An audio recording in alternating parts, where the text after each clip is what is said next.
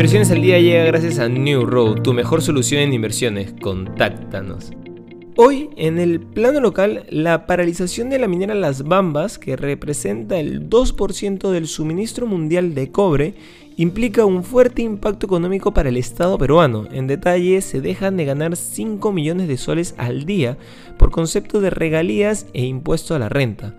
Solo el año pasado la minera pagó al Estado más de 600 millones, de los cuales 50% se distribuye como cano minero a favor del gobierno regional de Apurímac y los gobiernos locales. Por su parte, el tipo de cambio se mantiene estable en los 3,73 soles.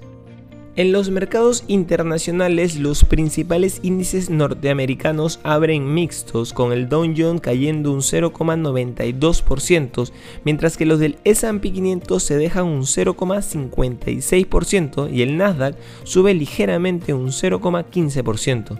En el parque neoyorquino siguen resonando las palabras pronunciadas ayer por el presidente de la Reserva Federal, Jeremy Powell, sobre el ritmo del endurecimiento de la política monetaria.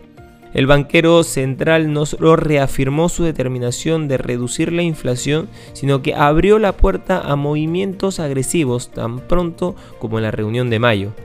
En Europa las bolsas cotizan a la baja siguiendo la estela negativa de los índices de Wall Street y tras el cierre similar de las bolsas asiáticas. Los inversores están pendientes de las múltiples referencias macroeconómicas de los PMIs y microeconómicas en forma de resultados empresariales, que moverán los mercados en uno u otro sentido y al igual que las posibles noticias del conflicto bélico que determinarán el cierre de la sesión y de la semana.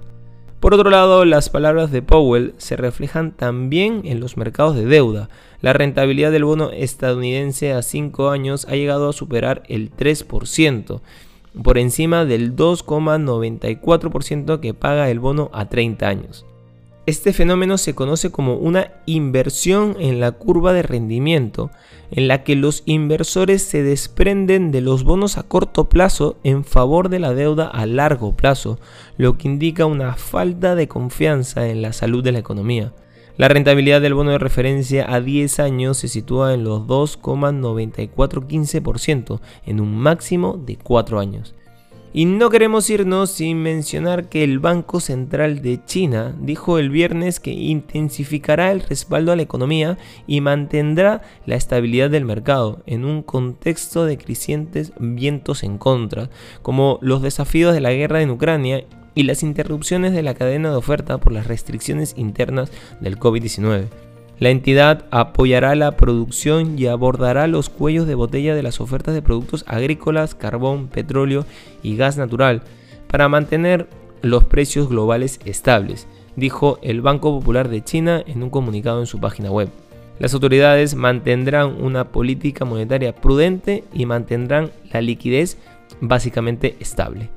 Estas han sido las noticias más importantes de hoy viernes 22 de abril del 2022. Yo soy Eduardo Ballesteros, que tengas un feliz viernes.